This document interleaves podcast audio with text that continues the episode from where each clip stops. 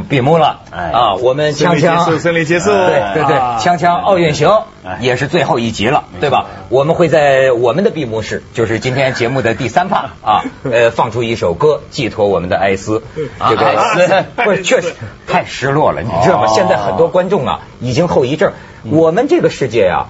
不光物理是服从惯性定律的，心理也是在惯性定律上。你知道现在有的观众说呀，今天早上一起来上网，各国金牌榜都没涨，好闷呐！你这太他不行了，没有金牌的。还有的那个网友说说，哎呀，这十六天天天扒拉扒拉那个呃评论，现在啊一天看不着夸北京奥运会的文章，我就闷得慌。这两天还在夸啊，就今天外国媒体都在夸中国媒奥运啊。对，哎，这个闭幕式看了哈，这个闭幕式，哎呦。我觉得啊，这个闭幕式光有那个观众那个山呼海啸和那个烟花呀，已经成就了，你知道吗？所以说呢，就像张艺谋导演本人事先好像也讲过，就是说因为种种原因，这个闭幕式它比开幕式当然是要呃逊色一些，是吧？呃，包括也有这个香港报纸，我我我也有点感觉设计非常好啊，那个火炬啊那样放放逐日电影一样的啪熄灭。可是呢，是呃，也有人说是机位调动，又又又说转播问题，还是什么问题？呃，据说咱看电视还好一些，现场观众啊，大家可能都盼着会有一个什么熄灭啊，结果啊就这么熄了，就就真的就这么熄了，好像还是有点失落。但是电视里还在说话。用一些解说词来说，没没有掀起一个就熄灭的那一个高潮。但是我觉得可以了，真的太可以了。尤其中国已经超额完成任务了。尤其我特别喜欢就运动员进场，嗯。就那个部分，我反而特别喜欢，不知道为什么。我当然别的表演都好，但看看那些运动员，觉得觉得很高兴。那个是很晚才出现的，据说是一个小朋友的建议，一个十七岁的小孩，哎哎，是个小，以前都是还是个国家进来的华裔的小朋友。哎，他建议就是部分国籍，最后他们还是以国家在走。你要是那走乱了嘛？后来后来走乱，后来你觉得挺好玩，就一帮各个国家的人什么东西闭幕式比开幕式好呢？就是烟火。这一次是真的了，啪啪啪一个什么全是假的，从来都真的，我们从来来的，我们永远都是真的，我们永远都说它是真的。而且是九八七六五四三二一打下来，嗯，太牛了，太太牛了，太牛了。要不说啊，他们这这是火箭炮啊，火箭炮能打成个圆圈呢啊！我好家伙，我觉得中国人民太伟大了。我今天在报纸上看呢，呃，好像北京有个部门叫就叫人工影响天气部门。你知道吗？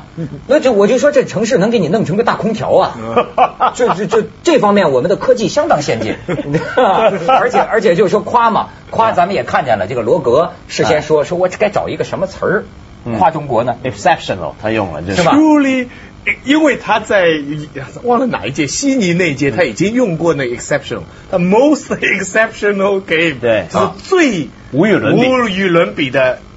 呃，那个奥运会，对对，悉尼已经用过了，对，那那个怎么办？在后面再来来去去就那几个词儿这次来史上最成功的。呃，罗对罗格是特别真诚的赞美，因为你知道这北北京都说都流行的段子嘛，就说那个罗格说，哎呀，这北京办奥运办的太这么好，伦敦你们不是有压力吗？下届奥运呢还在北京办吧？说北京官员听了立马晕倒，说别别别别，千万别！我跟你说，这个咱们真是应该向这个 工作人员，我跟你说，真向工作人员这个北京奥组委的这个致敬。我告诉你，他们真的就你要再办一届啊！不是晕倒的那么简单，我早就听他们内部人就说过，说这个奥运会办完之后，北京奥组委那帮人呐，只有两个两个去处，去两院，一个叫法院，一个叫医院。去医院是去病累病了，你知道吧？去法院离婚，就 长期没法回家跟老婆在一起。不，你没看到报道吗？奥运期间，中国的离婚率下降百分之四十。哦，都忙着，老婆忙忙着拿金牌了，就结婚率大大上升。你知道，八月八号结婚的人比运动员还多，单北京一个城市。对呀啊，我觉得中国真是这这回可牛。我觉得真的是以后不如就让北京永远办下去，永远办下去。以前雅典就申请过，对对对对，永远办下去。一八九六年第一届办完了以后，开始他不肯办，嗯但后来办成功了以后，他就要申请。那顾拜旦说不行嘛，反对嘛。他这一反对真是了不起啊！他就是把一个西方中心的那个，你你仔细去看那个时候的奥委会的那些成员的照片，嗯，全都是留着胡子，拿着一 stick，贵族，嗯对穿的那种西，这一群老头不准女人参加，嗯但是他们就要把他这个价值观推广到全世界。对，推广是推广了，可是又被全世界改造。又我后来又看到九十年代的一张同样是 IOC 的那个照片了，完全不一样了。穿各种不同的衣服，肤色、男女，什么人都有了。这整个奥运被全世界在改变。对，当然了，就是说对于罗格的这个评价，也有人说，我们不仅要听得起外国人的批评，也要听得起外国人的表扬。对世界各地对我们中国的盛赞，我们也要采取去掉一个最高分，去掉一个最低分。哎，这是一个一点就是咱们要虚怀若谷，就接受。罗格，罗格他也爱聊。你在我给你看看这个这个历届奥运会上，他这次说的是什么？咱就无与伦比了嘛。对呃，过去呢，就是你看，真正呃，二就是这是北京奥运叫真正无与伦比的奥运会。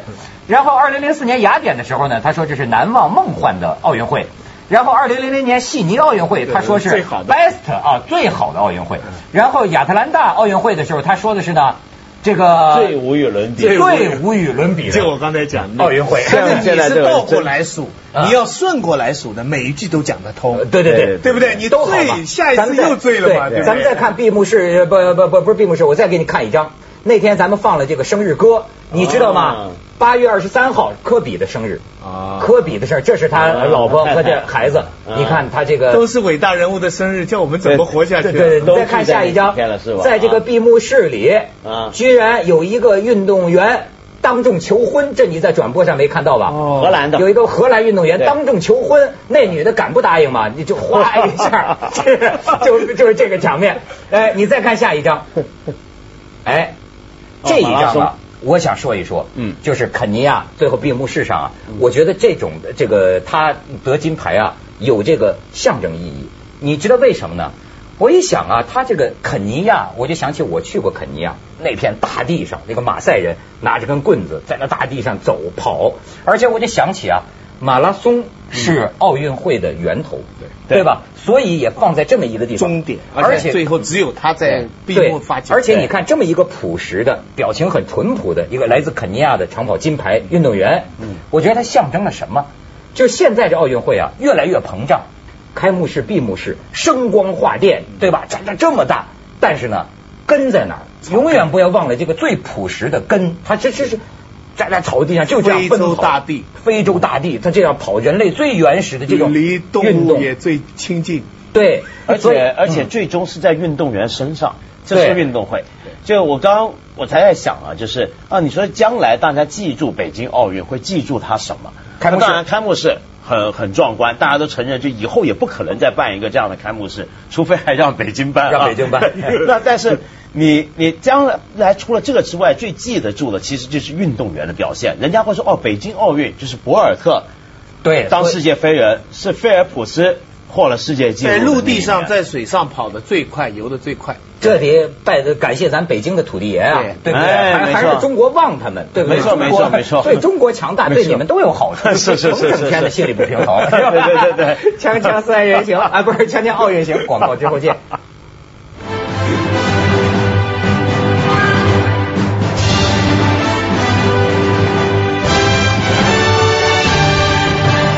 现在接下来的问题是，伦敦朋友们怎么办啊？伦伦伦敦方向这个传来要要单看那个巴士啊，真替他们担心。哎呀，这个巴士我那八分钟是吧？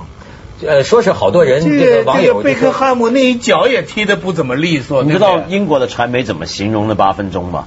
就英国跟我们还不一样，比如说去上一回我们大家说张艺谋的八分钟搞得不好，嗯是我们大家这么说，媒体还挺客气，嗯但英国报纸是一片倒的在骂，骂什么呢？每个部分都在骂。首先这个吉他之神 Jimmy Page，我的偶像，他们就就说他干嘛留个小辫子，然后那个女歌手唱歌说他干嘛像个荡妇，然后呢，那帮跳舞的说怎么找班二流的业余的人去跳呢？嗯然后贝克汉姆踢那一脚，然后有一个报道说各位。如果你没看到这一幕的话，我可以告诉你，正如他历届为英国国家队踢的罚球一样，都往人群中射去了。学中国国足的。呃，不过我 我看呐、他就是那个伦敦市长，从咱们北京市长郭金龙手里接过那个旗，嗯你知道我有一个感觉，他接过的不是旗，而是杠铃。哎那个这个压力太大了。那个市长啊，嗯你知道别人怎么写他？有两份报纸立场不同，不知道为什么我还同一个段子，是不约而同的两个记者在北京一边看一边写，就说：“哎呀。”我们市长掉旗了，开玩笑的，就为什么？大家都觉得这个市长很怪胎。就首先你有没有注意到昨天他的衣着啊？啊他没扣钮，这个西装，他好像肚子也扣不上。对，不也不可能，人家就说市长，拜托你，这种场合西装得扣钮，你不知道吗？你还是牛津的毕业生。嗯然后那个双手说他不知道放哪好，就是他他妈老放那个袋子，老放那个西但装口袋是双手。不是怎么放，正好蹭到郭金龙市长的很有风度。哎这个北京市没错长，所以一陪衬下来，这个好像英国绅士风度都被中国的市就很不长拿去行了。，所以呢，英国报纸呢就最喜欢冷嘲热讽嘛，嗯就个个都拿他那个 Boris 那个市长都叫他小名的，就叫 Boris，拿他来开玩笑。但是你知道吗？我这个做主持人有舞台经验的，我就知道，表面上的他有些这个呃举止不安啊，嗯反映的内心呢打鼓，他有点不自信。因为为什么呢？他就是不自信你知道啊，这次奥运会，英国有一个大概六十一个还是五十一个人，我记不清楚，有一个代表团嗯在考察英国那个奥委是奥运执行官嗯在北京考察，要到北京学习嘛，取经嘛。嗯最后他们得出来的结论是，北京没有什么值得伦敦学习的，不是因为伦敦傲慢，而是因为伦敦没有钱。你知道他们这个代表团在八月八号看完中国的开幕式之后，就得出了这个结论，就是说不可能超越。呃，你知道闭幕式在场还有一个谁呀、伦敦的前市长叫个什么李文斯李文斯通嘛，哎，对，李文斯通，李文斯通回去跟英国人说了。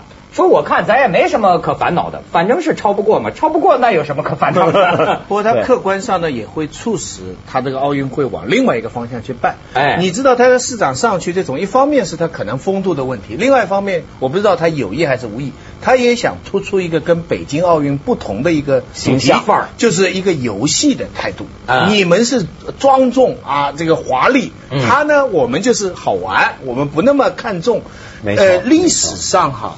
你知道蒙特利尔七六年哈、嗯用了十五亿，嗯这个城市还债还到二零零六年。嗯，接下来呢，八零年呢，莫斯科呢花掉一百亿美元。嗯美国后来还抵制。那么当时的你想，八六八零年的一百亿美元等于今天多少啊？所以接下来的八四年的洛杉矶就没法学了，完全结果就出来一个天才，那个那个尤伯罗斯对，他五亿啊。洛杉矶那次五亿就办下来了，我们现在是五百亿啊，不是等于一百倍啊！我们现在这届奥运会造了多少？不能说造了多少钱，花了多少钱，啊对吧？我我现在都搞不清楚，因为什么呢？呃，这个我看美国传媒替咱们算账，嗯有说四百三十亿美元，有说四百五十亿美元。我看香港的报纸说呢，花了三千亿港元。但是差不多可是我看这个北京这个这中国奥组委管预算的那人说呢，说比起我们当初承诺的十六亿美元，这次呢我们当然是超了。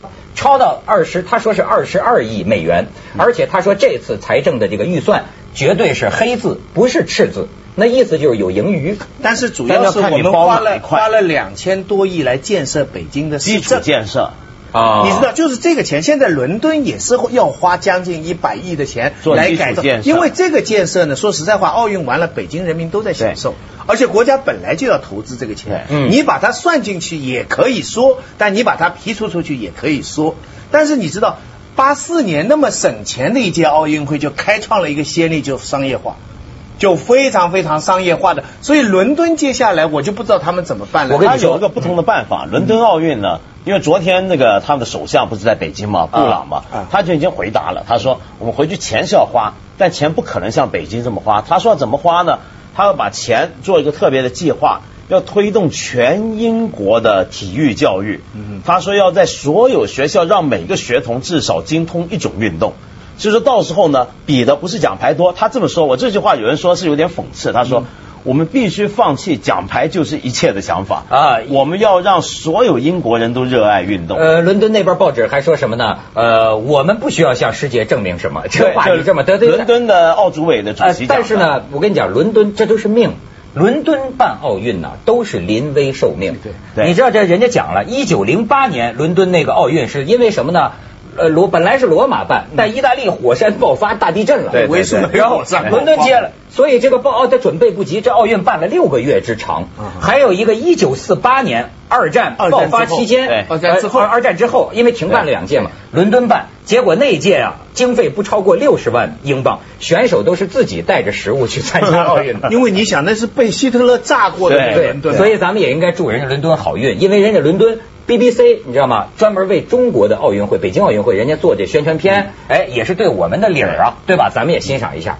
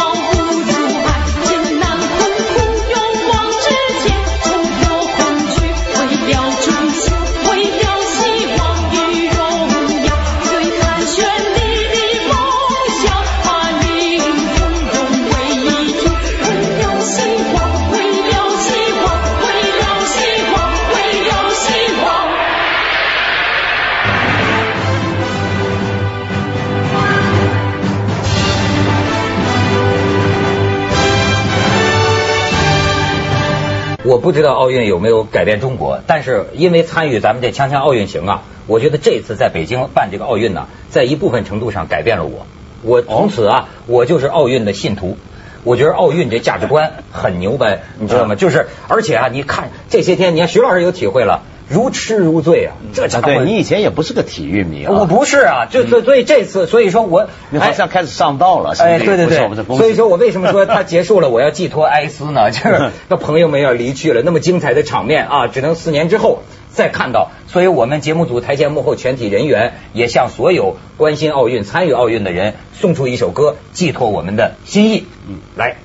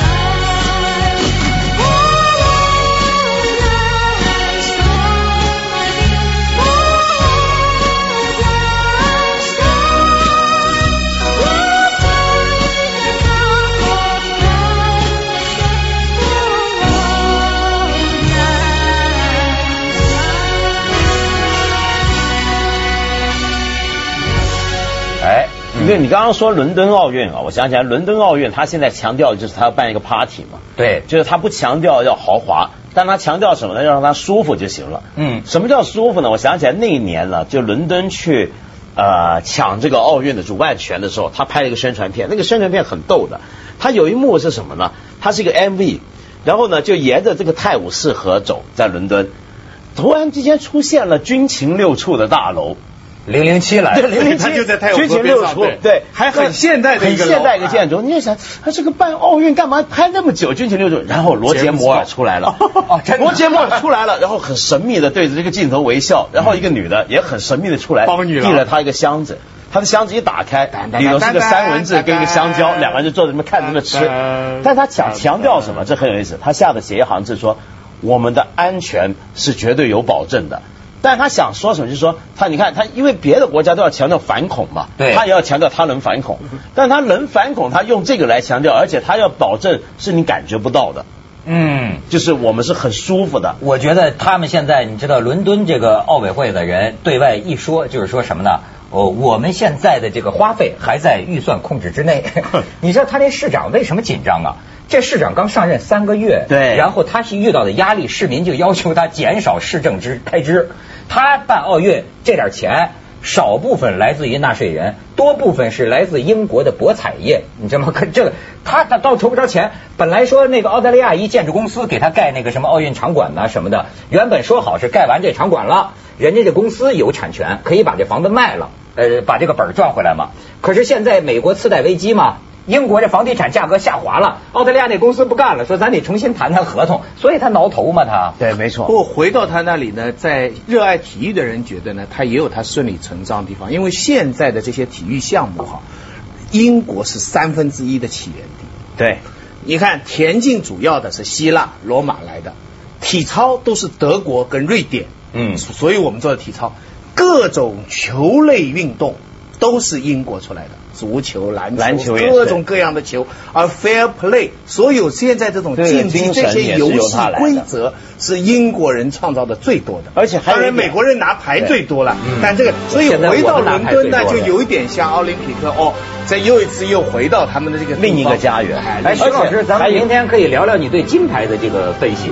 对。说中国的金牌走势很有意思，就是这么一个倒金字塔形。倒金字形，对。倒金字。而且我说实在话，我除了对金牌有，我对 Thank you.